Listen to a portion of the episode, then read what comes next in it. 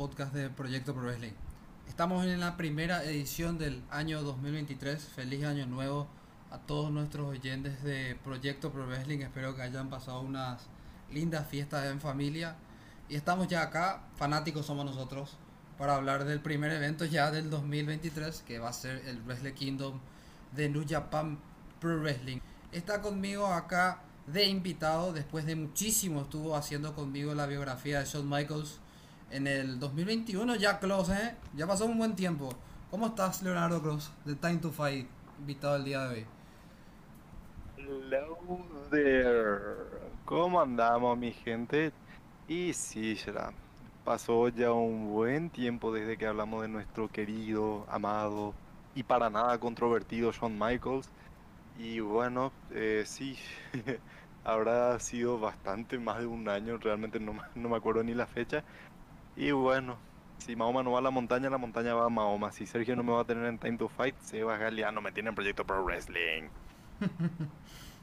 un gusto siempre tenerte por acá, Klaus, de invitado. Vamos a hablar de... gusto, amigo. Gracias, gracias por acordarte y gracias por invitarme, realmente. Vamos a hablar del evento insignia de Japan Pro Wrestling, que yo sé que te apasiona mucho esto. Y también está con nosotros un invitado que estuvo hace poco, Caos Steven, que estuvo con, conmigo en el episodio de los videojuegos de lucha libre. Caos, ¿cómo estamos? Desde Quito World. Gente, ¿cómo están? Muchas gracias, hermano, por la invitación. Nuevamente, aquí este hermoso podcast. Y pues sí, estuve, bueno, básicamente el anterior año, 2022 donde estuvimos hablando de videojuegos y bueno, la pasamos genial. Y ahora nos toca hablar sobre Wrestle Kingdom, el evento insignia de New Japan Pro Wrestling. El primero, bueno, no el primero, porque creo que antes hay un evento de Noah, pero ya el evento, un evento magno que se da siempre. Inicios de año, pues es Wrestle Kingdom, tradición, religión. Y em, vamos a ver qué pasa este año porque Wrestle Kingdom ha tenido una decadencia bastante brutal durante estos últimos dos años. Y vamos a ver qué tal, qué tal nos va. Ya regresamos a una sola noche, como debía haber sido siempre. Pues ya vamos a estar hablando más adelante de todo esto. Feliz año, gente. Que cumplan todos sus sueños y metas. Pues vamos, vamos a arrancar. En el pre-show hay un exhibition match entre eh, Oiwa y Oleg. No quiero decir los nombres porque sea que me voy a entreverar todo mal, me voy a hacer un trabalenguas acá. Tenemos el New Japan Rambo para determinar el number one contender al provisional KOPW 2023 Trophy. Tenemos eh, ya en la main card la memorial a Antonio Inoki de 6 hombres en tag team. Yuji Nagata, Satoshi Kojima y Toji Makabe contra Tatsumi Fujinami, Minoru Suzuki y Tiger Mask. Eh, Minoru Suzuki, si no me equivoco, dijo que este va a ser el último año de Suzuki. Sí, sí. Después tenemos eh, Catch 2 sobre 2, TJ Perkins y Francesco Akira, que son los campeones en parejas de la división junior de IWGP, que van a defender contra Lio, Leo Roche y yo, los campeonatos eh, junior heavyweight de New Japan, o sea, IWGP. Tenemos a Kairi, la campeona que va a defender a la invitada aquí Tam Nakano, que viene de Stardom, si no me equivoco, estamos bien. Eh, singles match por el campeonato IWGP Women's Championship. Tenemos a FTR que vienen de invitados de AW, pero son los campeones de parejas de IWGP contra Bishamon, Hiroki Goto y Yoshihashi. Tenemos la final por el torneo inaugural al campeonato televisivo de de New Japan Pro Wrestling, perdón. Zack Sabre Jr. versus Red Narita por la final de este torneo. Tenemos a Carl Anderson, este sí es de WWE, que viene con Luke Gallows, va a defender el título Never Open Weight contra Tama Tonga. Tenemos el Six Man Tag Team Match de Keiji Muto, Hiroshi Tanahashi y Shota Umino contra los ingobernables del Japón, Tetsuya Naito, Sanada y Bushi. Tenemos a Taiji Ishimori que va a defender el campeonato IWGP Junior Heavyweight Championship contra el desesperado Hiromu Takahashi y Master Wato. Pinta muy bien esta lucha. Tenemos a Will Ospreay que va a defender el campeonato de IWGP United States eh, Championship contra Kenny Omega, este de All Elite Wrestling también.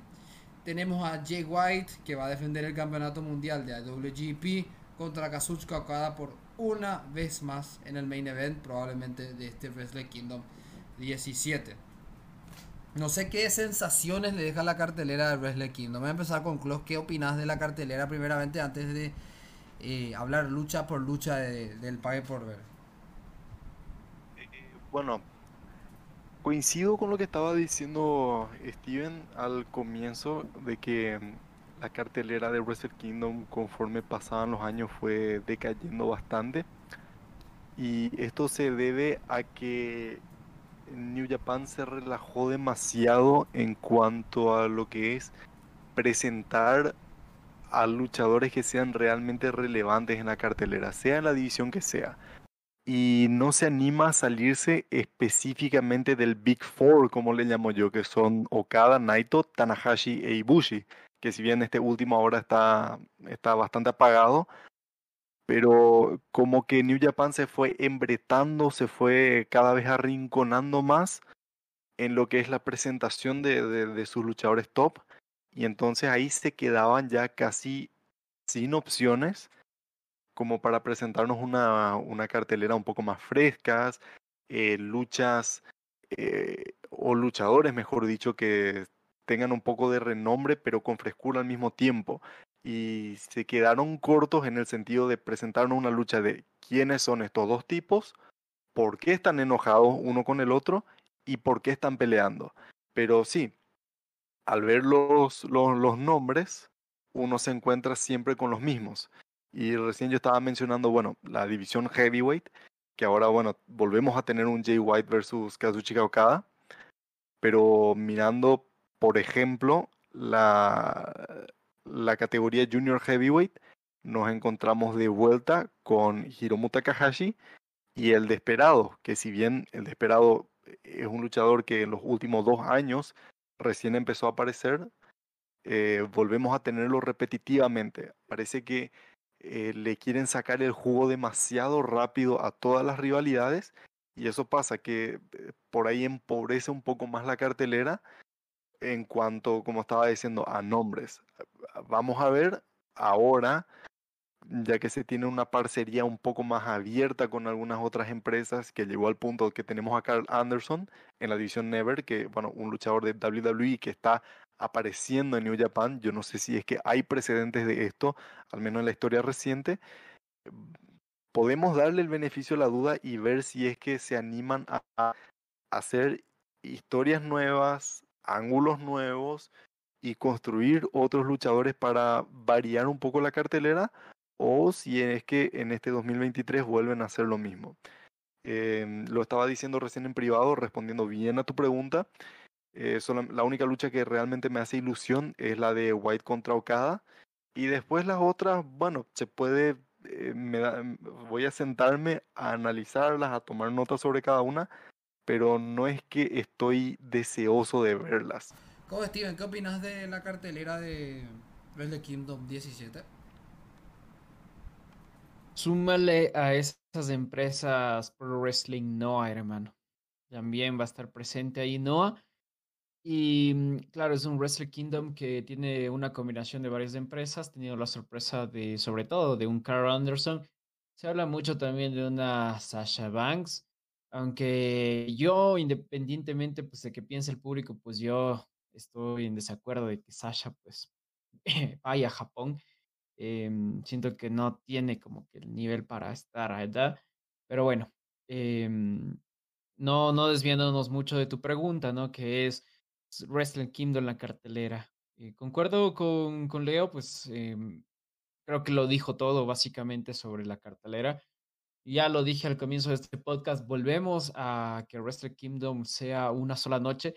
Para mí, los eventos magnos tienen que ser sí o sí una sola noche, porque si no se pierde la magia. Y esto debe de pasar con Wrestle Kingdom, con WrestleMania, con todos los eventos magnos que ustedes se puedan imaginar, Triple Manía, aniversarios, etcétera. Y pues se quemó este para New Japan Pro Wrestling, creo que no les funcionó en el sentido de que pues el público se quejó. New Japan Pro Wrestling tuvo una decadencia bastante fuerte a partir del año 2019. Entonces, Le tengo fe, para serte sincero, le tengo fe no, no a todas las luchas. Le tengo fe a la lucha que es por el campeonato IWGP Junior. También le tengo fe mm, un tanto de... Estoy 50-50, pero sí quiero ver un Will Ospreay versus Kenny Omega en Japón sobre todo. Y mm, quizá, también la lucha de Zack Saber Jr. versus Rey Narita siempre es un lujo ver a Zack Saber Jr. Y pues vamos a ver qué hace Tam Nakano en Stardom, que ha tenido un año muy, muy bueno. Eh, y Kairi, Kairi, que es la campeona, la primera campeona de WGP, que va a tener su primera defensa, si no me equivoco. y qué mejor que en el escenario magno. A mí me hubiera gustado más que sea Mayu Iwatani, pero pues ya sabemos que ya es una figura mundial gracias a su paso por, por Estados Unidos y sobre todo por WWE. Entonces, eso en planos generales, hermano. Me estoy fijando en los horarios de Wrestle Kingdom porque es importante poder avisarle a la gente. Empieza a las 5 de la mañana acá para Clos y para mí, para Ecuador. Empieza a las 3 de la madrugada. Horario obviamente un poco complicado.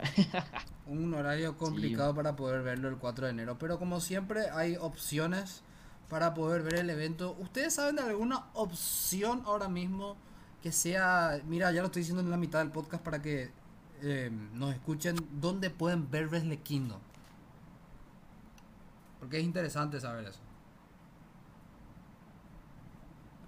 La vieja confiable siempre watch wrestling, pero yo no lo, no lo voy a ver en vivo. Yo lo voy a ver recién a la tarde, o sea, a primera hora de la tarde, como las una, una y media, más o menos me voy a poder sentar cuando el evento ya va a estar terminado y ahí recién voy a poder ver todo al corrido. En el caso de, de Caos, que suena a las 3 de la mañana, yo me imagino las 3 de la mañana. Algo así me imagino, básicamente. Yo, no, yo no, aguantaría, pero eso. Watch Wrestling para los que queremos mirarlo de manera extraoficialmente legal. De mi parte la misma. Eh, Watch Wrestling o si no, mm, eh, lucha online y no sé si Gol Luchas vaya, vaya a... la página de Gol Luchas es más que todo con las otras empresas mainstream, ¿no? AEW, Pero no sé si vaya a pasar como es Wrestle Kingdom. Pero bueno, Watch Your Wrestling es la vieja confiable. Incluso para repetirte el evento. Lo, del horario, pues en lo personal ya es como que la tradición y la costumbre de levantarse el día de Wrestle Kingdom a las 3 de la mañana. Racha que rompí. Eh, llevo levantándome desde las 3 de la mañana, desde que tengo memoria, casi desde que empecé a ver New Japan, que fue casi a los 14 años. Desde esa edad, pues tenía la tradición de ver Wrestle Kingdom en vivo. Em, pero en, el anterior año la rompí. Tan malo fue ese Wrestle Kingdom que no me interesó verlo en vivo. Y tampoco vi todos los todas las dos noches, vi las luchas par luchas que, que me interesaban. Entonces, eso, vamos a ver qué tal nos va este, este, este año. Hagamos nuestra buena acción del día, hagamos nuestra buena acción del día y vamos a decir que la plataforma donde realmente se debe mirar New Japan es una suscripción a njpwworld.com, sí, njpwworld.com. Ahí se hace la suscripción y ahí se ve el evento. Hagamos nuestra buena acción del día y hagamos la recomendación legal claro. y pasar el chivo. Analizamos lucha por lucha entonces. Vamos primeramente por la Vamos. primera lucha de Wrestle Kingdom, la que está, la que está en la cartelera principal. Yuji Nagata, Satoshi Kojima y Toji Makabe contra Tatsumi Fujinami, Minoru Suzuki y Tiger Mask. Yo creo que aquí se van a imponer los heels, bueno, al menos en el grupo de Minoru Suzuki y Tiger Mask eh, Itatsumi Fujinami. Esa va a ser mi predicción para la primera lucha. Eh, gana el equipo de Fujinami, Suzuki y Mask. ¿Close? Sí, también. Eh, eh, bueno, aclaremos que acá los seis luchadores del primero al último son leyendas consagradas en Japón y más específicamente en, en New Japan, todos. Eh, yo también creo que ganan Tiger, Minoru y, Fujinami.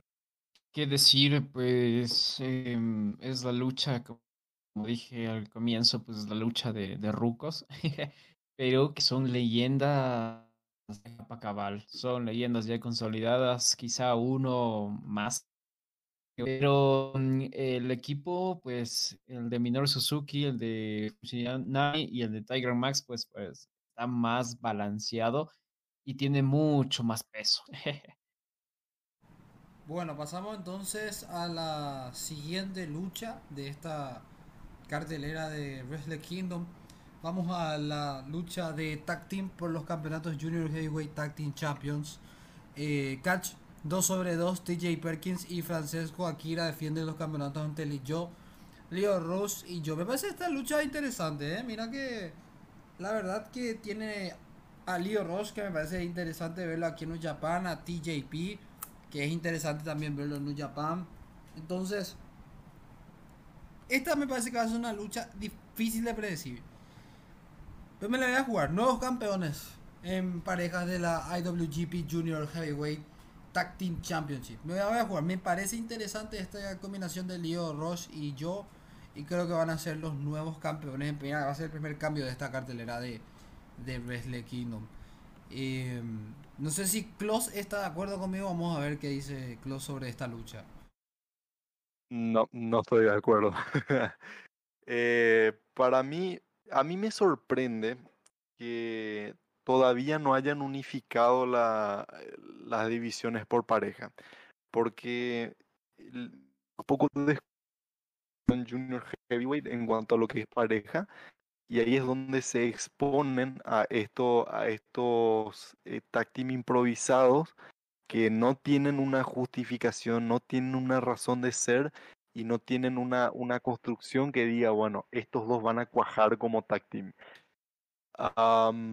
y bueno, en, e, en, el otro, en el otro extremo le tenemos, bueno, a TJP y a Francesco Akira, que TJP es un luchador ya maduro, eh, incluso recibió los golpes que tenía que recibir como para forjar personalidad, un luchador que ya se toma su profesión en serio y al lado le tiene a Francesco Akira, que es un luchador joven, muy joven.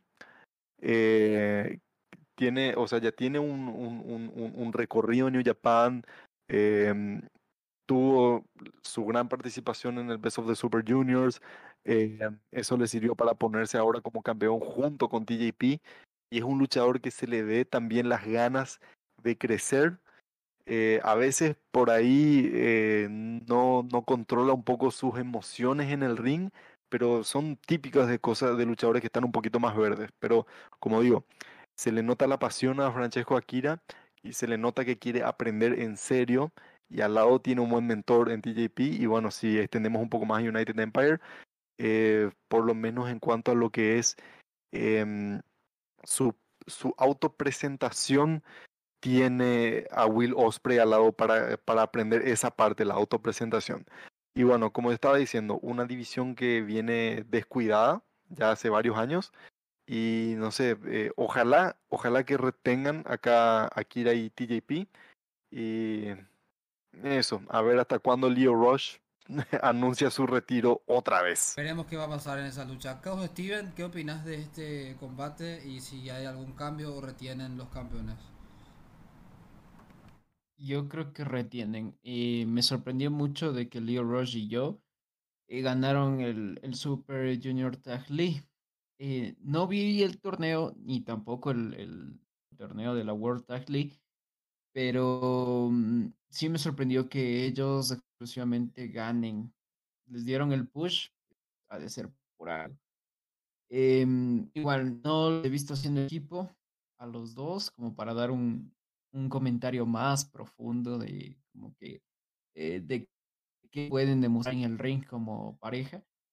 Eh, pero sí puedo dar TJP y Francesco Akira que se han entendido a la perfección y de hecho todo el United Empire, todo el 2022 lo dominaron todo, tuvieron sus caídas, pero se supieron levantar, pero siempre estuvieron relevantes en todo el año, en, todo, en todas las empresas a las que fueron y pues em, coleccionaron títulos también, todo el United Empire.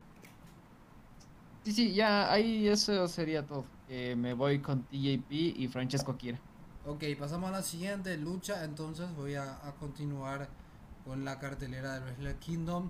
Tenemos justamente aquí, es que perdón, mientras yo estoy tratando de interrumpir a Cabo Steven, estoy viendo a Kairi Sane en una foto y me estoy distrayendo completamente de lo que estamos hablando. Perdón. Kairi Sane, Bueno, creo que a mucha gente le pasó eso. No creo que sea solamente yo. Va a defender el campeonato de IWGP Women's Championship ante Tam Nakano, justamente Kairi. Y bueno, para mí aquí no va a haber mucha sorpresa. Va a retener Kairi. Creo que le han dado el campeonato, le han dado eh, la confianza para ser la campeona. Y yo creo que es una muy buena luchadora. Eh, yo creo que va a retener Kairi. O sea, es una muy buena luchadora, tiene todo el talento necesario. Tam Nakano también es una gran rival.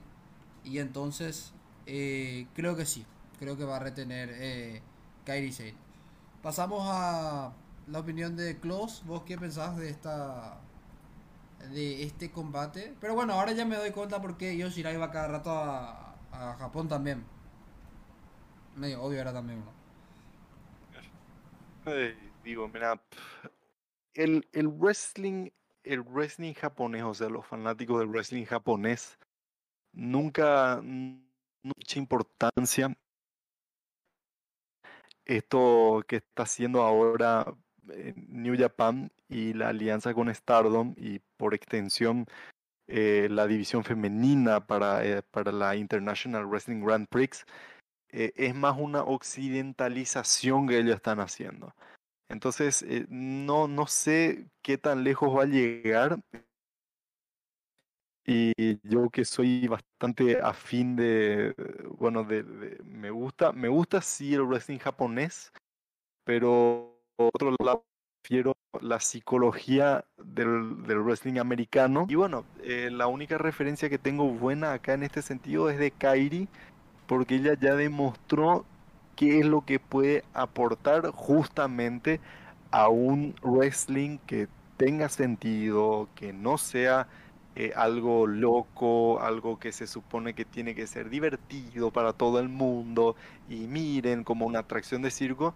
Entonces también digo, ojalá retenga Kairi y como digo, a ver si sobrevive esta división femenina durante mucho tiempo en New Japan. Ni siquiera digo Stardom, solo con New Japan. ¿Vos no le tenés fe a la división? No, no creo que, no creo que dure. Porque, como digo, nunca fue popular. El, el, wrestling japonés siempre estuvo al wrestling, al wrestling masculino. Y como digo, este, esta popularidad del wrestling femenino, si te fijas, eh, se trata más de todas, todas personas acá de este lado del mundo, personas de Occidente, que están diciendo, che, miren, miren Stardom, porque son, o sea, eh, últimamente, desde el 2015 más o menos para acá, es cuando acá en Occidente se empezó a darle mucha más importancia al wrestling indie, al wrestling independiente. Y ahí es donde empezaron a surgir estos luchadores trampolines o the trampoline cowboys, como diría Jim Cornette, donde, donde ya se está dejando de lado las bases reales de la lucha libre y solamente se están viendo a estas piruetas o como estaba diciendo recién el flippity flappity flu. Y en ese contexto es donde alguien descubrió Stardom y ahí empezaron a decir miren estas chicas cómo están luchando y lo único que se veía era eso no había un, un como digo una justificación y no era un wrestling que tenía sentido y como digo eso es algo que desde Occidente se está haciendo. No es algo que viene desde allá y algo que el público japonés está pidiendo, dennos más wrestling femeninos, dennos las chicas, es algo que se está pidiendo desde acá. Entonces por eso no le, no le tengo fe a esta, a esta división, sinceramente. A ver, por ahí me equivoco, por ahí sobrevive, pero yo no creo que aguante mucho tiempo. Y capaz de por ahí es lo que está se está rumoreando de, Sasha porque se está rumoreando mucho que Sasha Banks va a estar en este evento y capaz eso genera un impacto para que la división sí tenga éxito esta vez. Vamos a ver si va a estar Sasha. Ya hablo, hablo de eso, Cabo Steven. Cabo Steven, ¿qué opinas de esta lucha? Eh, primero empezando, gente, que yo amo el Yoshi Puroresu. Me enamoré del Yoshi Puroresu hace tres años y claro, la pandemia y desde ahí no he parado. Y claro, Stardom es la, mm, es la empresa más popular de Yoshi en Japón y en todo el mundo, de hecho, ¿no? Entonces, tiene mucha conexión con Japan Pro Wrestling y han trabajado antes. Históricamente han trabajado casi siempre juntos. Em, y ahorita se produce como que una, una especie de unión o una especie de alianza, no sé. Em, no sé, la verdad es que no sé si es que el wrestling femenino japonés no tiene mucha importancia. Eh, no te sabría decir o no, no sabría compartir ese comentario que, mencionó Klaus. Pero lo que, lo que sí sé es que mm, en Japón se respeta mucho esto de que las mujeres tengan su show solamente de mujeres y que ellas simplemente saquen la madre, saquen todo su potencial y todo el enfoque es mujeres. Por eso, pues, mucha gente quizá no entiende por, por qué la división de empresas exclusivas femeninas y empresas exclusivas masculinas. Quizá, perdón, no pero yo vamos que todo con la cultura japonesa de darles espacio a las mujeres y que un show de tres horas pues sea de puras mujeres y el otro show pues sea de puro hombre, ¿no? Em, en esta ocasión pues New Japan viene a romper esta tradición. Eh, bueno, con respecto a esto de que quizá no sea muy popular, puede ser cierto porque si tú entre el público, eh, la cantidad de público que asiste a un show de New Japan y a un show de DJPW, te voy a poner por ejemplo, pues sí, es, es diferente, ¿no? New Japan Pro Wrestling hace los eventos en los coliseos más grandes, mientras que pues las empresas eh, femeninas hacen en su dojo. Y pues es rara vez que salgan al Tokyo Dome, por ejemplo, cuando hay un Wrestling Princess, por ejemplo. Pero bueno, eso ya es cosa de, de Japón.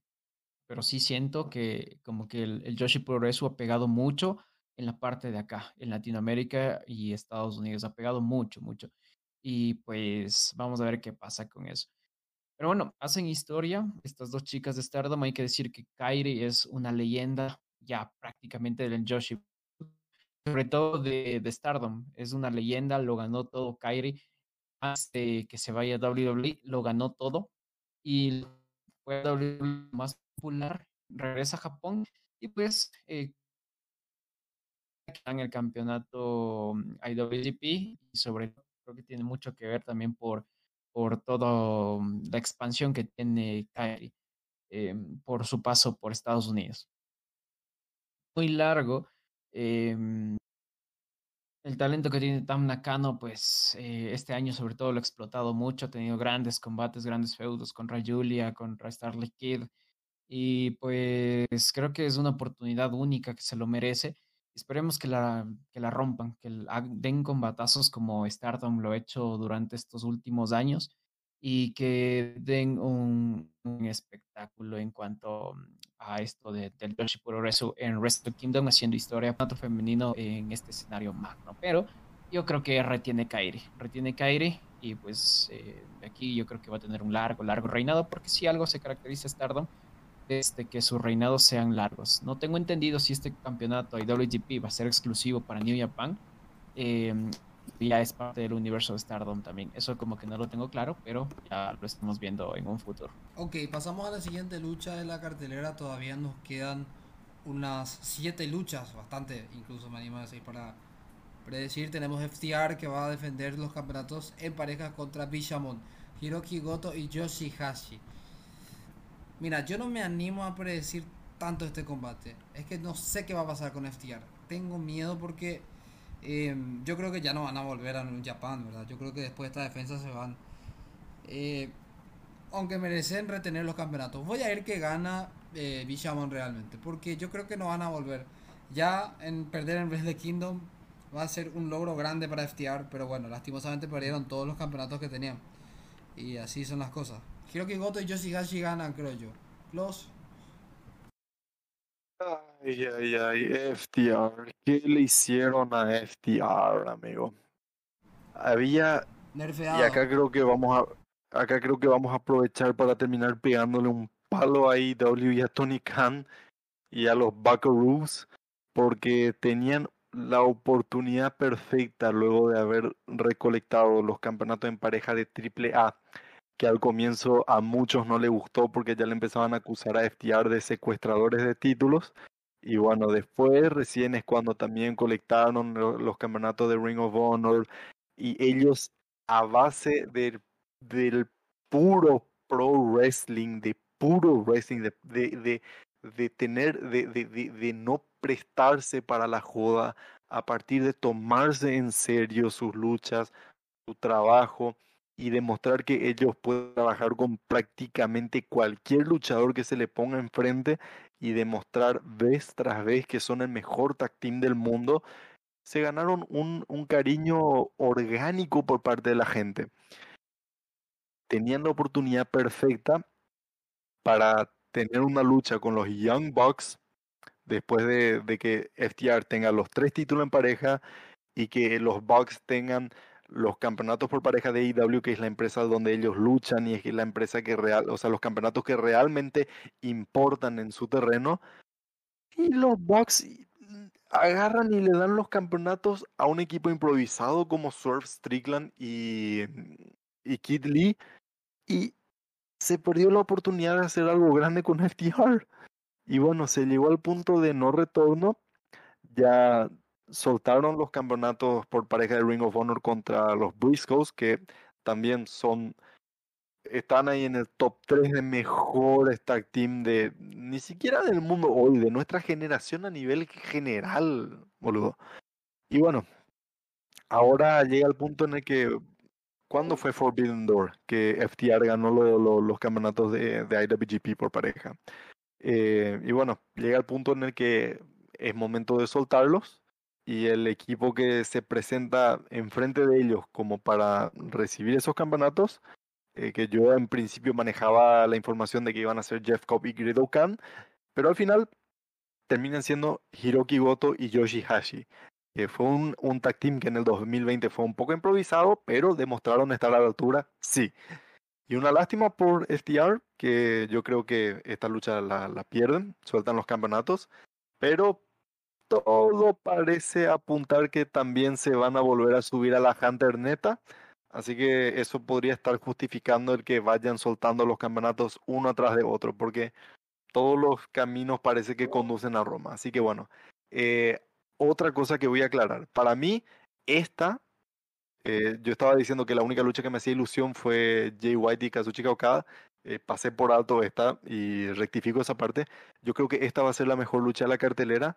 Casi siempre en, en Wrestle Kingdom la mejor lucha de la cartelera es la lucha, eh, la lucha eh, por pareja de la división heavyweight. Y en este caso, teniendo la mejor tag del mundo, que como yo estaba diciendo, es un lujo de punta a punta. Es hermoso verla luchar a, a Cash Wheeler y Dax Harwood. Yo no tengo duda que esta va a ser la mejor lucha de la cartelera y bueno, felicidades a Hiroki Goto y a Yoshihashi que van a conseguir los campeonatos por todo lo alto. New Japan, trátenles bien después de eso porque van a tener algo muy grande ahí. Van a tener algo demasiado grande en sus manos, así que trátenles bien. Entonces estamos de acuerdo, Clos y yo, que termina el round de FTR en, en New Japan Pro Wrestling. Eh, Steven? Yo tengo un dilema bastante, no sé, con FTR. Eh, son un equipazo, son de los mejores del mundo y mm, sabemos todo su potencial, pero no hicieron nada con los campeonatos, no tuvo sentido el darle tres campeonatos de tres diferentes empresas, pues no, no, se, no se explotó, fue un experimento fallido, quisieron replicar con Kenny Omega, lo que hicieron con Kenny Omega, que si bien es cierto, a mi parecer no funcionó, y pues vuelven a cometer este error, no funciona y pues ya es hora de que mm, los títulos poco a poco los vayan perdiendo. Quizá los de AAA eh, lo pierdan y pues luego mm, luego pues pierdan estos de, de, New Japan Pro Wrestling. La pareja que les va a quitar pues no me convence mucho, pero bueno, se ve nuevamente la improvisación de New Japan en este caso. Eh, si sorprenden, si sorprenden reteniendo a buena hora, pero yo creo que lo más justo, lo más necesario es que regresen esos títulos a casa. Así que bueno, me voy con Yoshihashi eh, Hiroki Goto. Bueno, pasamos a la siguiente lucha que es la lucha de Zack Sabre Jr. y Ren Narita por el campeonato de eh, televisión mundial de New Japan. Yo creo que va a ganar Zack Sabre Jr. Lo hago bien corto y sencillo esta. Eh, Close. Uno creería que Zack Sabre Jr. debería ganar esta, este campeonato porque es el luchador más consolidado, pero es justamente eso lo que para mí le pone a Renarita como el, el ganador acá, porque este campeonato es precisamente para impulsar a los talentos jóvenes o que todavía no son tan reconocidos. Y otro dato, una regla es que las luchas por este campeonato no pueden durar más de 15 minutos. Si llegan al límite de 15 minutos, se declara un empate y retiene el campeón en caso de que sea ya una defensa titular. Y las luchas de Zack Sabre Jr. te caracterizan, bueno, por, por, por, por el mismo estilo luchístico de Zack, por ser muy largas porque él tiene un, un amplio dominio de llaveo. Entonces, para mí, este campeonato, por las reglas mismas del campeonato, para mí no coincide, no encaja bien con Zack Sabre Jr. Y como estaba diciendo, este es un campeonato que está para impulsar a gente nueva y Zack Sabre Jr. ya es alguien que está consolidado en New Japan. Entonces, yo eh, creo que debería ganar Renarita y creo que efectivamente va a ganar Renarita por esas razones. Porque Zack Sabre Jr. es un luchador para luchas largas y es un luchador ya consolidado. Entonces, este campeonato no hay razón de ser para que Zack tenga este campeonato. Solo por eso. Ok. ¿Cabo Steven? Eh, a ver, yo le tengo mucha fe a este combate porque siento que son de los mejores luchadores técnicos que tiene ahorita New Japan. Y pues pueden hacer algo bastante interesante. Puede ser uno de los combates que nos sorprenda. Zack Sabre Jr. puede ser una muy, muy buena convención. Y mm, es, es complicado para mí porque los dos son de mis favoritos, pero creo que me voy con Zack Sabre Jr. Le tengo mucha fe a la lucha. Espero que sea una combinación pues, de, de técnica, llaveo, strikings bastante eh, buenos como nos tienen, eh, nos tienen acostumbrados estos dos. Y que sea una gran lucha, que sea una gran lucha, porque la verdad es que de lo, todos los manos a manos, pues es, una, es uno de los combates que más fe le tengo. Em, y sí, esta, esta lucha es por ese campeonato de la televisión. Por cierto, el diseño es horrible y ya no la cagaron con el campeonato IWGP, pues redoble cagando con este diseño del campeonato de la televisión. Pero sí, se me hace raro porque concuerdo con lo que dijo Klaus, es quizá un campeonato que no va mucho para, para Zack Sabre Jr. De hecho, él no necesita, el, el, campeonato que él necesita es del IWGP, que ya le den el, el verdadero, el mundial, el mero mero. Pero este de la televisión es como que si fuera un, no sé, como que ya, bueno, eres uno de nuestros e, estandartes, así que te vamos a dar un campeonato así porque sí. Pero bueno, eh, yo creo que va a ganar Zack Sabre Jr. Eh, esperemos que valoren el talento de Zack Sabre Jr. Eh, en un futuro, aunque ya es como que ya la fe se me va acabando. Eso, hermano. Ok, avanzamos a la lucha número 8 de la cartelera. Tenemos a Carl Anderson que va a defender el campeonato con Tamatonga. Mira, yo lo voy a hacer muy sencillo. Apenas Carl Anderson pudo ir a Wrestle Kingdom, o va a poder ir a Wrestle Kingdom. ¿Vos pensás que va a tener una lucha más con ese campeonato? No, imposible. Tamatonga, nuevo campeón, yo creo que está bien. No sé si era el que yo hubiese elegido para que agarre el campeonato, pero yo creo que por la situación en sí, para que le costó un Perú a, a New Japan conseguir la oportunidad para que venga nada más a defender, no, no, ni en pedo. No, ya nuevo campeón Tamatonga, creo yo. Por motivos obvios, pero la lucha puede ser pasable o buena incluso pero es imposible no decir lo, obvio. Claro, eh, yo creo que lo de esta historia con Carl Anderson terminó, o sea, fue, fue un ángulo, fue un ángulo esto acá, porque es algo que New Japan mantuvo de público conocimiento en sus redes sociales. Si es que esto hubiese sido algo, una controversia, un problema real de que, o sea, de que no pueden conseguir eh, que Carl venga a su, a su evento. Si esto hubiese sido un problema real, New Japan lo mantenía puertas adentro. Perdón por, por romper el kayfabe, Lamento, pero es como decir que Papá Noel no existe. Perdón, amigos, realmente. Acá está este, este es un secreto del kayfabe que hay que revelarlo. Entonces, eh, yo creo que esto fue un ángulo completamente, pero eh, esa, bajo esa justificación también yo creo que Tamatonga gana esta lucha, porque bueno, el campeonato quedó ausente porque Carl Anderson estaba más tiempo, o sea, está ya full time con WWE. Eh, yo creo que él es más un part-timer de New Japan, que bueno, si bien sigue apareciendo, eh, pero es una linda oportunidad que suelte, un, suelte el campeonato contra un rival con el que tiene historia, mucha historia, demasiada historia, miembros originales del Bullet Club. Y bueno, todo, toda la cuestión de la traición y esas cosas es justamente lo que yo estaba diciendo. ¿Quiénes son estos dos muchachos? ¿Por qué están enojados? ¿Por qué pelean? Eh, entonces, sí, Tamatonga, que es un buen luchador, eh, yo creo que va a tener un reinado más de transición porque Tangaloa está ya, creo que rehabilitado de su rodilla.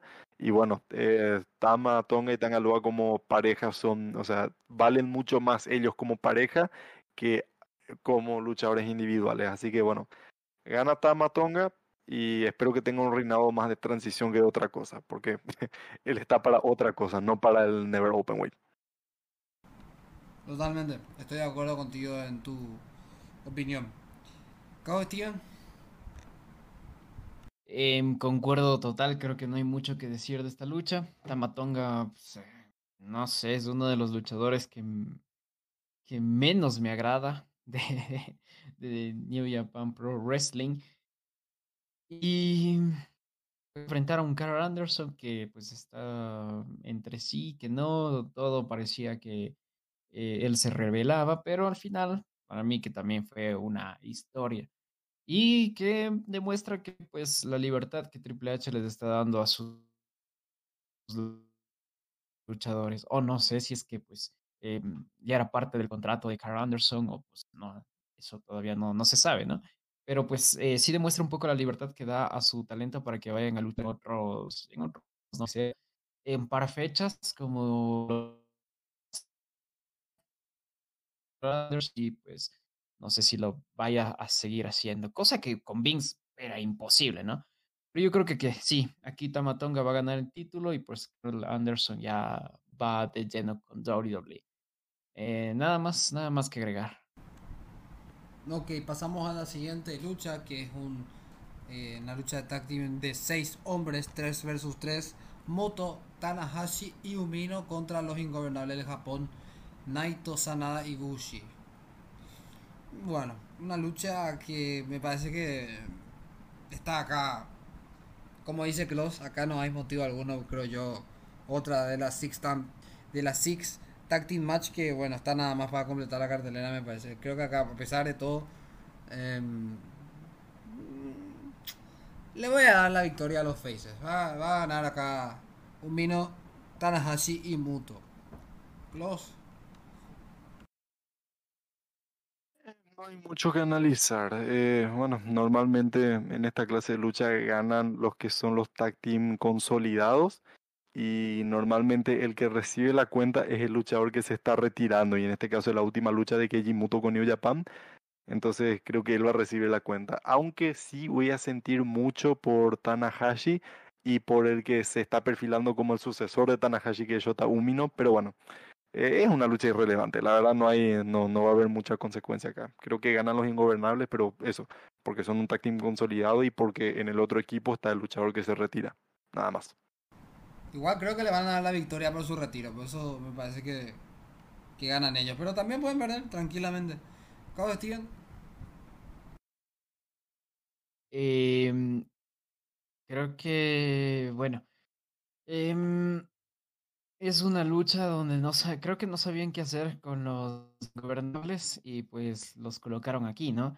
Y, y me da pena porque Sanada Bushi y Tetsuya Naito pues son grandes luchadores que podrían haber hecho algo más interesante con ellos. Pero lo colocan con dos leyendas, eh, Keiji Muto, que ya está en su gira de, de retiro, Hiroshi Tanahashi, el John Cena japonés, y pues Shota Mino, entonces yo creo que se van a llevar la victoria eh, Hiroshi Tanahashi y Keiji Muto por lo que representa em, los dos, la unión de dos leyendas en Wrestle Kingdom. Entonces yo creo que se van a llevar la victoria ellos tres y que sería una derrota para los ingobernables, que no, no, mucho, ¿no? Eh, entonces me voy con las leyendas, ¿no? Me voy con Muto, Tanahashi y Umino. Ok, vamos a las últimas tres ya de la cartelera. Tenemos la defensa del campeonato Junior Heavyweight de IWGP Ishimori, el desesperado Takahashi y Master Wato. Mira que estuve teniendo una tendencia de cambiar a los campeones y voy a continuar. Voy a ir por el desesperado. Me gusta mucho cómo lucha el desesperado y quiero verle con el campeonato Junior Heavyweight. No sé por qué, pero Ishimori es un buen luchador también, pero me gustaría ver un cambio. Takahashi ya ganó ya bastante veces, creo. Eh, este campeonato y otros campeonatos ya no hace falta. Y Guato, bueno, no me convence. Yo voy a ir por el desesperado, mira, che. Quiero verle al desesperado con el campeonato. Los. Como buen fanático del Bullet Club, yo quisiera que retenga a Ishimori, que tenga un reinado recontra largo, pero digno de la época, como yo siempre hago referencia, la buena época de los territorios, donde tenían reinados bien largos, para que se hagan una idea como el de Roman Reigns con el campeonato universal, bueno, así por ahí que tenga Ishimori si es por mí. Pero eh, yo no creo que él vaya a aguantar el campeonato ahora ya creo que en este momento lo van a hacer soltar, le van a hacer soltar el campeonato. Y bueno, ahí tengo que entrar por descarte. Takahashi no necesita el campeonato, ya ganó mucho. El desesperado en los últimos años ya se estaba perfilando también ahí atrás nomás de, de Takahashi en ya ganar prácticamente todo, ya tiene un palmarés muy, muy considerable. Y bueno, Master Wato ya está creo que desde el 2020 en la empresa y bueno, mostraba una progresión, eh, se supo poner en un cierto margen de popularidad con los fanáticos y yo no veo descabellada la idea de que Master Wato ahora llegue su momento de coronarse como, como campeón. O sea, digo, no, no lo veo descabellado que suceda. Además, lo, su gimmick es eso, el Road to Grand Master, o sea, camino a ser el gran maestro. Y bueno, sería lindo que se consolide ahora, siendo que es el magno evento y es un buen contexto, es un buen momento, porque, como estaba diciendo, una buena construcción para él es eh, históricamente, o sea, empíricamente vemos que ya llega un momento en el que un luchador tiene que soltar su campeonato, y creo que Ishimori llegó en ese punto, y los otros luchadores para nada necesitan este campeonato. Entonces, bueno, quisiera que retenga Ishimori, pero creo que gana Master Wato. Creo que gana Master Wato. Mira, eh. La verdad que creo que de los cuatro es el menos favorito para mí, eh. Pero bueno. Y... ¿Cabo Steven? Igual, hermano, porque, a ver, Master Wato es un talentazo, ya lo ha demostrado, es un gran luchador, digno de pertenecer a la división junior, pero que lamentablemente no le han dado la confianza. Eh, si no me equivoco, ya ganó el campeonato alguna vez. Eh, si me confirman ese dato. En parejas, en parejas. Ya. Con, con Ryusuke Taguchi. Eso. E, entonces, algo, algo, algo ganó en la división junior. Entonces, de los cuatro, pues es el único que no ha ganado el título. Podría ser ese el momento de Master Wato. Y más que todo es Wrestle Kingdom. Entonces, coronarse para él en el Wrestle Kingdom sería eh, llegar al cielo. Pero por otro lado, tenemos al consentido de la división junior que es el Kazuchika Okada de la división junior, Takahashi, que es uno de mis favoritos en sus inicios, pero que con el tiempo me empezó ya a cansar y que pues ya eh, lo, lo, sobrevaloraron a tal grado de que pues ya es, es, es, es, es el icono de la división junior de, New Japan Pro Wrestling. Eh, no me desagradaría ver otra, otra, ron, otra, otro ruedo, más que todo otro ruedo del Desperado con este título, porque para mí uno de los mejores reinados que tuvo el Desperado fue el anterior año, pues tuvo grandes, grandes combates. Y pues Taiji Shimori, que no lo he estado haciendo mal, no, la, la, verdad es que no me he conectado mucho con el producto de New Japan en estos últimos meses, pero el, el, principio de su reinado, pues no, no, no lo estaba haciendo nada mal. Además, que representa un título más para el Bullet Club. Es un equipo que ha estado de capa caída en estos últimos años. Eh, me la juego por Ishimori, la verdad. Me la juego porque retiene. Eh, no creo que le den a Master Wato, creo que es el menos favorito, pero si le dan, pues sería la mega sorpresa del evento. El Desperado, como digo, es uno de los mejores que tiene actualmente la división junior y que no me molestaría que nuevamente sea campeón. Y Takahashi, que es muy probable que pues nuevamente le den otro momento en Wrestle Kingdom. Eh, pero mi favorito es Ishimori. Mi favorito, mi corazón está con Ishimori, pero mi proyección va para Takahashi, por todo lo que representa para el New Japan eh, este gran luchador. Mira, che, la primera predicción en la cual hicimos tres apuestas diferentes. Donde entra la confianza, entra es la está verga, complicado. entonces va a retener seguramente Ishim- Ishimori porque ninguno de los tres dijo por él. Vamos Sí, pero algo, algo más sí. que quería decir es que solo espero que sea un gran, gran combate, porque Se unir a los cuatro, pues Sí. puede ser una explosión tremenda de calidad, de agilidad, de técnica, de vuelos, de llaves. Entonces, eh, la escuela, lo bueno de la escuela de New Japan, eh, simplemente para agregar esto de sus luchadores, es que cada quien maneja eh, diferentes estilos. Es, no, no, no es como en Estados Unidos que un Roman Reigns simplemente maneja el estilo strong eh, o un Ricochet maneja solo estilo aéreo, etcétera, ¿no? Por poner ejemplos. Aquí, pues, la división junior puede manejar el estilo strong, puede manejar un buen striking, puede manejar un buen llaveo y, pues, obviamente, un buen estilo aéreo. Y espero que sea una gran explosión de diferentes estilos y que sea un gran combate. Le tengo mucha fe a esta lucha. Eso nomás. Ok, pasamos a la de Will Ospreay, que va a defender el campeonato de los Estados Unidos de IWGP contra Kenny Omega. Se espera mucho esta lucha. Yo creo que va a ser probablemente, si no es la mejor, la segunda mejor de este evento. Y le voy a Osprey. Mira lo que te digo. Retiene Osprey, creo yo. A pesar de que Kenny Omega podría ganar tranquilamente y hacerle una promoción a este campeonato. Porque Omega no tiene nada ahora mismo. Aunque van, ahí ya van los John Box seguramente por ese campeonato de tríos con Omega, pero yo creo que que va a ganar Osprey. Los Y ay, ay. Acá vamos. Estos dos paisanos, Will Ospreay y Kenny Omega, me decepcionaron mal en, en el año 22. Me decepcionaron mal.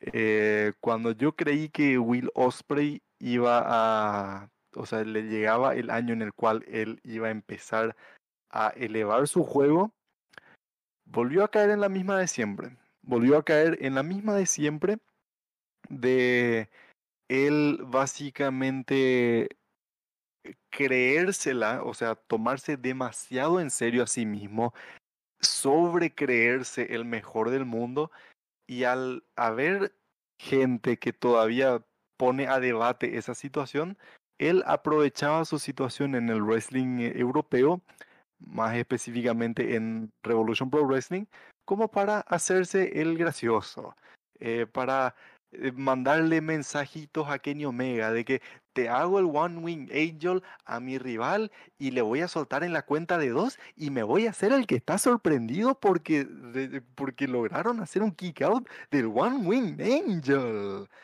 Y eh, viejo, o sea, ¿con qué seriedad se le puede tomar a un luchador que, que antes que a su profesión decide poner el shooting en primer lugar? Y lo peor de todo es lo que él estaba haciendo en AEW.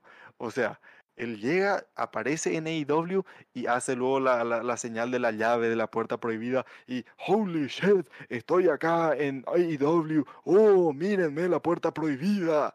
Y después cuando va y tiene una lucha contra, ni siquiera voy a poner el triángulo de la muerte, le voy a llamar el triángulo de las Bermudas, porque esos tres luchadores cada vez que entran en el ring se pierden. Entonces, cuando entra Will Ospreay con Ozzy Open a tener su lucha de tríos contra el Triángulo de las Bermudas, ¿qué es lo primero que hace Osprey?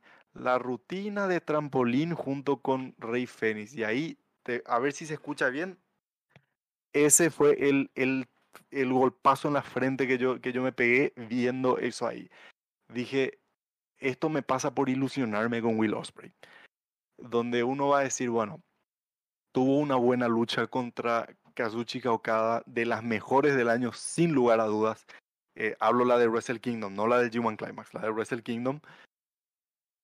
Pocas veces he visto que alguien logre, logre marcarle una lucha a Okada. Generalmente Okada es, eh, Okada es uno de los que se, se llama un general del ring porque él suele ser el luchador que marca sus propias luchas y las marca bien siempre. Bueno, en este caso se veía que era Osprey el que estaba haciendo, el que más era el que marcaba las luchas, el que estaba eh, controlando esto y como yo dije en el, en, el, en el grupo en Time to Fight, fueron pocas las veces que he visto que alguien le tenga con la correa cortita a Kazuchika Okada. Y bueno, eso fue lo que me sirvió para ilusionarme con Will Osprey, pero después me terminé pegando un putazo contra la pared. Y nuestro querido Executive Vice President, nuestro querido EVP Kenny Omega. Hombre, cómo se me cayó un ídolo con Kenny Omega, que yo siempre, siempre tenía palabras eh, de, de, de, alabanza para Kenny Omega como luchador en el contexto de New Japan, pero hombre, cuando empezó esta, este quilombo de hacerse el, el, el, el ídolo en All Elite Wrestling y que yo soy un vicepresidente ejecutivo, y empezó a darle rienda suelta a querer hacerse el payaso en televisión nacional en AEW se me cayó un ídolo. Y la gota que colmó el vaso fue haber provocado todo este quilombo con, con CM Punk, donde claramente ellos demostraron que no quieren que su empresa sea tomada en serio, no quieren que el wrestling sea tomado en serio y bueno, eh, todo eso lo que yo estaba diciendo sobre Will Osprey, cómo me pegué un putazo con Will Osprey y cómo me pegué un putazo con Kenny Omega, eh, hace que yo no le tenga ninguna fe a esta lucha. Y el único rayito, o sea, la única luz que se ve al final del túnel es que esta lucha se está dando en New Japan. Y es que en New Japan a los luchadores se les dice lo que tienen que hacer no, o sea, no, no se le dice movi movimiento por movimiento lo que tienen que hacer. Eso es al algo absurdo.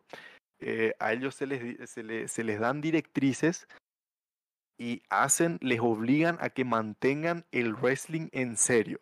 Entonces, bueno, esa es la luz al final del túnel.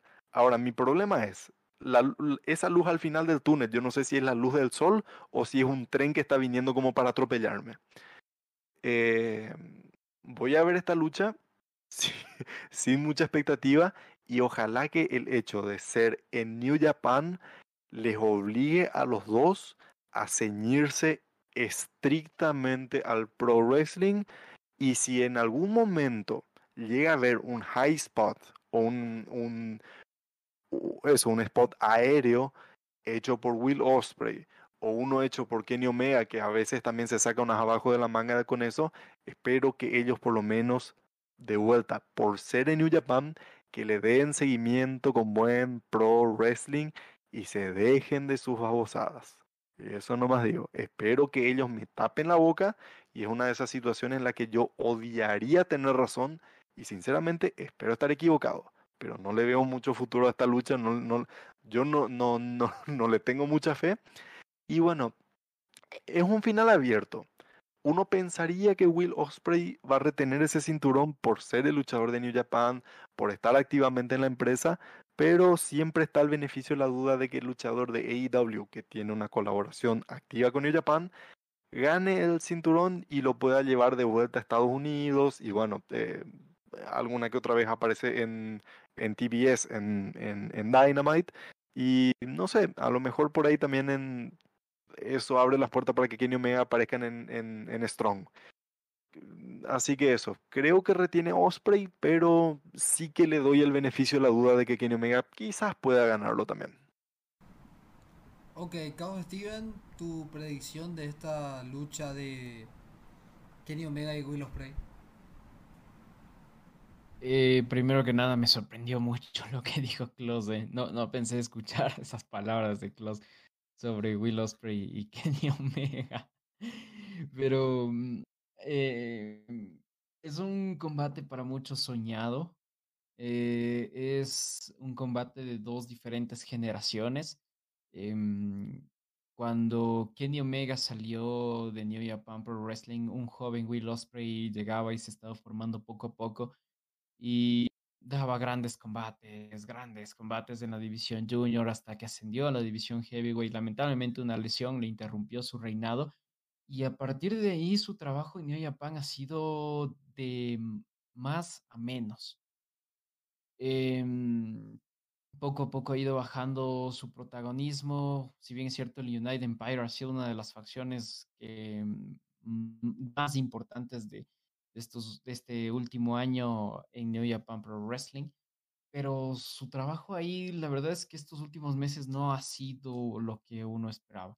Eh, su llegada a IW sí fue una decepción total, una decepción total. Em, y pues yo me quedo este año con el Will Osprey de Ref Pro, que siempre mantuvo su nivel a pesar de que perdió el campeonato British, el heavyweight, el unificado. Entonces, em, como digo, mucha gente le tiene bastante fe, de hecho, a esta lucha. Es un combate soñado para muchos, y más aún que se dé en Wrestle Kingdom y en, en Japón. Eh, es difícil decir algo, porque el reinado de Will Osprey ha sido puro bla, bla, bla. Y eso estoy consciente porque no recuerdo cuál fue la última defensa con este título de Will Osprey. Eh, fue, si no me equivoco, en este show de Stardom, si no me equivoco, que dio una, una gran lucha sí, con Tanahashi, creo que fue. Y pues a partir de ahí su reinado ha sido como que solamente de llevar el título en su cintura. Eh, yo me esperaba de que lo defienda por, por Repro o quizá, no sé, en alguna independiente, ¿no? Que él ha estado pues, durante todo el año recorriendo varias empresas.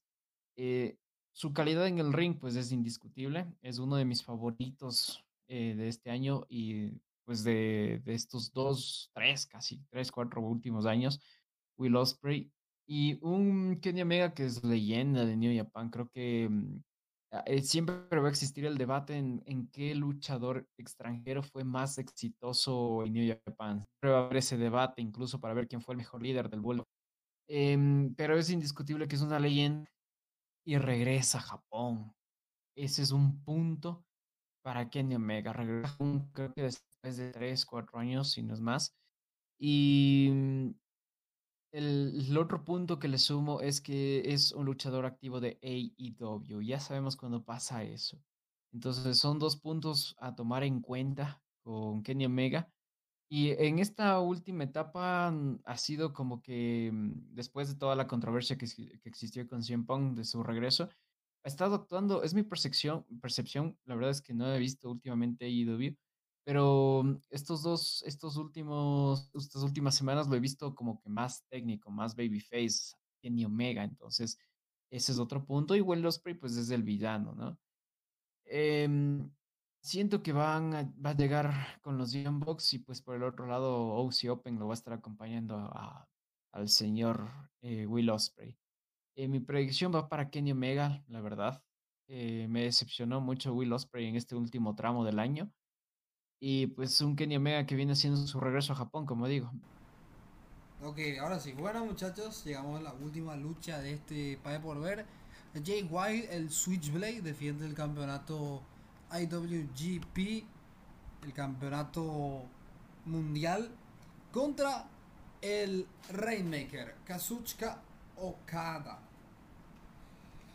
Otra revancha entre el Rainmaker y Jay White. Ya creo que van como 3, 4 luchas ya entre ellos en estos últimos tiempos por este campeonato. Un main event repetitivo también. Eh, hay que decir las cosas como son. Y bueno, yo no espero ningún cambio de campeón acá. Jay White retiene para mí. Y así va a terminar Wrestle Kingdom 17 a mi parecer. Creo que ese va a ser el final de este de este Pay por ver. Podría ganar de nuevo cada pero mm, no lo veo, no, no lo veo haciéndose realidad. Y si gana, va a ganar el wrestling, como yo siempre digo, porque Okada es uno de mis luchadores favoritos de la lucha libre profesional. Pero mentira, yo creo que va a retener Jay White, está bien. Es lo que corresponde, creo yo. Close. Bueno, esta lucha estoy seguro que me va a gustar. Porque son, son dos luchadores ya con mucha experiencia. Son dos luchadores que ya saben cómo, cómo manejar estas luchas de alto calibre. Y son dos luchadores que saben entenderse ya en el, en, el ring. Eh, yo ya no, o sea, perdí la cuenta de cuántos enfrentamientos tuvieron estos dos. Y en cada uno nos dieron una joyita. En cada lucha nos dieron una joyita realmente buena. Y yo estoy seguro que esta no va a ser la excepción. Eh, Jay White para mí es un luchador que tiene, o sea, lo, lo tiene todo, lo tiene todo. Eh, como siempre digo por Austin Theory, bueno, lo mismo digo por, por Jay White. Es un luchador que tiene un físico increíble. El físico de un tanque tiene ese tipo lo marcado que está increíble. Eh, tiene una psicología en el ring que yo sinceramente eh, desde Bret Hart no recuerdo a alguien que tenga una psicología en ring tan buena como la de Jay White. Eh, él es natural a la hora de hablar. Eh, por ahí de repente las groserías que dice, eh, si estuviesen en Estados Unidos, por ahí de repente las televisoras le iban a pedir que él controle un poco más. Pero él es espontáneo a la hora de hablar, a la hora de hacer sus promos. Y bueno, eh, el manejo, el manejo que él tiene del, del pro wrestling es increíble. Eh, con, lo, con, con las bases, él supo construir un estilo de lucha que eso, o sea, siempre tiene un as abajo de la manga y el único reproche que la gente tiene son las intervenciones de Gedo. Nada más. No tienen más nada con que, que reprocharle a White, salvo que una persona sea un indie mindset que le guste de vuelta a los trampolines, entonces va a decir, ay no, es que Jay White no sabe, eh, no es ágil y todo eso. Y bueno, lo mismo también se le acusa a Okada y bueno, son las mismas cosas que yo justamente le alabo a Okada. Como recién yo estaba diciendo, Okada es un general del ring, es un luchador que sabe exactamente el lugar, el tiempo, eh, incluso sabe posicionarse para cada, cada, cada movida, para cada ángulo, para cada spot. Y es un luchador que sabe también, eh, sabe muy bien hacer ver bien, valga la redundancia, al otro luchador, sea el que sea que esté. Ya le vimos tener luchas contra todo tipo de luchadores y en todos o cada supo hacer, o sea, supo lucirse él y supo hacer lucir al otro. Desde que peleó con Will Ospreay cuando él era un junior heavyweight, eh, eh, más recientemente Jonah en el G1 Climax, que ahora lo conocemos con el nombre de Bronson Reed, eh, con el propio Hiroshi Tanahashi, con Jay White, con Kenny Omega, ni qué decir. Okada siempre está a la altura, Okada siempre está a la altura. Em, algunas personas, con, con justa razón, no, no se les puede quitar razón en esto, tal vez se enojan por la repetitividad, si es que esa es una palabra, eh, con la que se le está tratando a Okada, de que, bueno, mucho tiempo, como yo estaba diciendo, fue presentado como el top guy ya hace nueve años como mínimo, si es que no más. No, desde el 2012 ya por ahí. Eh, en fin, ya, ya hasta uno pierde la cuenta en esto acá. Se le pone en ese puesto y cuando se le baja, cuando pierde el campeonato, es cuestión de tiempo hasta que lo vuelva a ganar. Eh, por ahí se le puede reclamar a New Japan que Okada no estuvo dando vueltas por otras divisiones, y todo esto, pero es, es, una cuestión más subjetiva, porque objetivamente es difícil reclamarle algo a un luchador que siempre demuestra estar a la altura. Lo único que por ahí le falta a Okada es la parte de, de, dar promos, pero bueno, eh, en New Japan las promos no importan mucho, porque bueno, es solamente hablarle al público, hablarle al, justamente al público japonés, pero digamos que la lógica de la forma en la que habla Okada no es muy, muy buena. Y si New Japan quiere alcanzar un poco más al público en Occidente, tiene que, tiene que cuidar un poco más esa, esa parte. Ni siquiera, o sea, ni, ni que fuera, digo bien, ponerle un manager para que haga las promos en inglés. Bueno, eso en cuanto a alabarle a los dos luchadores. Eh, como dije, yo sé que esta lucha va a ser buena, no, no tengo ninguna duda. Y bueno, es espero que gane Jay White porque esto va a ser algo sin precedentes. Nunca un luchador extranjero eh, cerró Wrestle Kingdom, o sea, nunca fue que un, un, luchador extranjero ganó el main event de Wrestle Kingdom y eso va a ser un factor sorpresa si es que sucede ahora. Eh, sería interesante que la paternidad de Jay White se siga extendiendo sobre Okada. Y sí, sería un factor de shock porque es algo que nunca, nunca se hizo antes. Pero con el corazón espero que Jay White retenga. Sin mencionar que es el líder del Bullet Club y yo como un Bullet Club boy le voy a hacer el aguante toda, toda la vida. Así que eso, va a ser una buena lucha. Creo que retiene Okada, pero creo que retiene Okada. Creo que se corona Okada, pero ojalá retenga White. Ok. ¿Cómo, Steven? Eh, a ver, vamos, vamos ahí con el main event. Una lucha mm, que, como lo dijo Klaus, ya eh, lo, han, lo, han, lo han dado todo eh, en varias ocasiones, en varios eventos, y pues la calidad está intacta en los dos. no me cabe duda que va a ser un buen main event, que va a ser un, un gran combate, pero siento que el resultado me va a decepcionar porque eh, volvemos al mismo algoritmo de siempre. Como lo dijo Klaus, pues eh, Okada. Ese es un error que ha hecho, que ha cometido New Japan, pues de que fue su ace durante mucho tiempo. Yo amé a Okada durante mucho, mucho tiempo. Fue mi luchador favorito. Pero mm, llegó el punto en que se hacía muy predecible, de que perdía el título y pues era cuestión de tiempo para que lo vuelva a ganar. Y yo creo que este no va a ser la excepción, y más aún tomando en cuenta que es Wrestle Kingdom. Eh, Jay White lo tiene todo, es un luchadorazo, es un señor luchador, pero mm, sí me decepcionó mucho con el reinado que tuvo con ese campeonato IWGP. Eh, debo de decir que este año, entre todos los campeonatos mundiales, el campeonato IWGP pues ha sido de lo más bajito que ha tenido el mundo del pro wrestling en general. Y pues eh, ese título es como que tiene, no sé si una maldición, pero desde que se le cambió el diseño y que desde que se lo unificó con el Intercontinental, pues no ha sido la gran cosa con ninguno. Y pues quizá con Okada sí se rompió un poco, pero tampoco que digamos, creo que para mí fue el peor reinado de Okada con un campeonato mundial en, en New Japan Pro Wrestling. Entonces, no me cabe duda que va a ser un gran, una gran lucha, que quizá de aquí a, en el próximo diciembre estaremos diciendo que fue uno de los mejores combates de la noche, que digo del año, perdón, del año, pero el resultado siento que va a ser muy controversial para unos, le va a causar mucha felicidad a otros, pero a mí sí me va a decepcionar. Mi corazón está con Jay White, siento que no ha, no ha sacado todo su potencial como campeón mundial que le falta mucho y que pues sí quisiera verlo un, poco más de tiempo, pero ya es Okada, es Okada gente y pues en mi predicción va con Okada. Si gana Jay White, pues igual nos da la sorpresa y me van a dar un chirlazo en la boca y pues lo celebraré.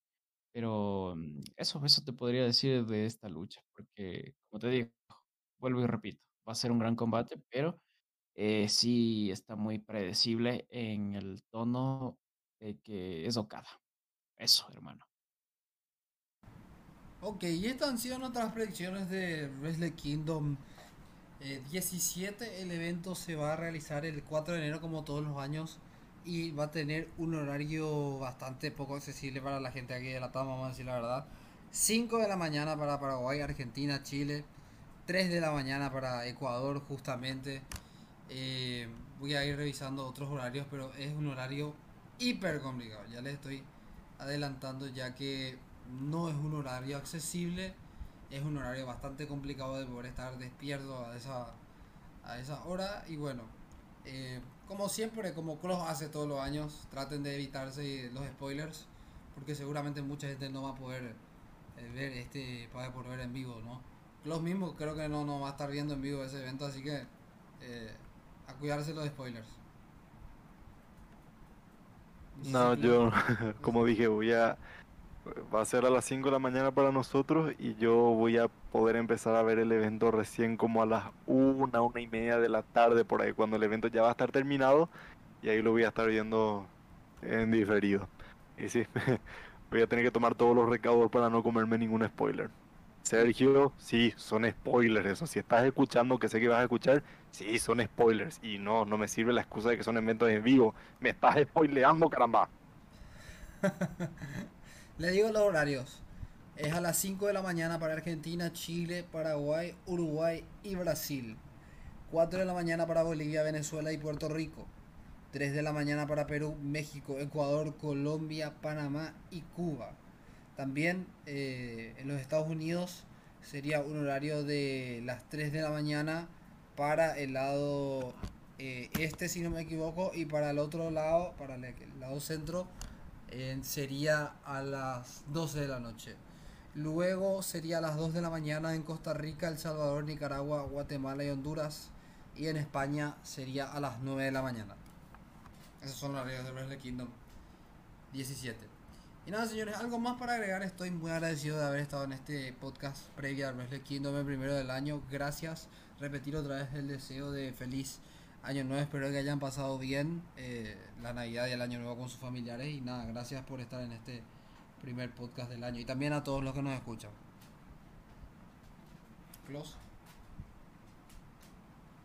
Me adhiero a, lo- a los buenos deseos. Espero que hayan tenido una, una feliz fiesta, una feliz Navidad, un muy próspero año nuevo para todos. Realmente que los mejores deseos, que Dios les acompañe a todos y que cada proyecto que se propongan hacerlo, que les sea exitoso. Sé que es un cliché que se dice todos los años, pero que efectivamente el 2023 sea nuestro año para cada, para cada persona. Y bueno, ojalá también que el 2023 sea el buen año para el pro wrestling y ojalá Dios quiera que nosotros seamos la generación que recupere el buen pro wrestling y que vuelva a los días de gloria que siempre tuvo. Así que los mejores deseos para todos en lo personal, los mejores deseos para nuestra industria. Y muchas gracias también de vuelta por la invitación a Proyecto Pro Wrestling. Siempre da gusto estos eh, este, este programa con este formato que estás teniendo muy muy bueno este formato de podcast. Y bueno cuando quiera estamos a las órdenes. Lo mejor para ustedes dos también y bueno nos estaremos viendo próximamente Cabo Steven, gracias por también haber participado. Y un abrazo grande hasta Ecuador. Y no, hermano, al contrario, muchas gracias por la invitación. Siempre es un placer hablar de luchitas. Y nada, me sumo igualmente a los buenos deseos, que tengan un, un gran año, que todos sus deseos se cumplan y que en el Pro Wrestling pues sea lo mejor. Eh, el año 2022 nos dejó grandes cosas y espero que el 2023 se duplique. Me pueden seguir todo mi contenido, Caos Steven, así como igual, me escribe C-A-W-S Steven y pues en redes sociales que ustedes se pueden imaginar estoy y pues estamos a las órdenes. Feliz año gente y ya nos estaremos escuchando y viendo eh, más adelante. Gracias, Klaus. Gracias, Cabo Steven. Y esto ha sido todo. Esto es lo mejor de la lucha libre. Esto es Proyecto Pro Wrestling. Y para todos los fanáticos, muchas gracias. Nos vamos a estar viendo en la próxima semana. Este año, en enero, vamos a trabajar acá en Proyecto Pro Wrestling. Nos vemos en la próxima. Chau, chau.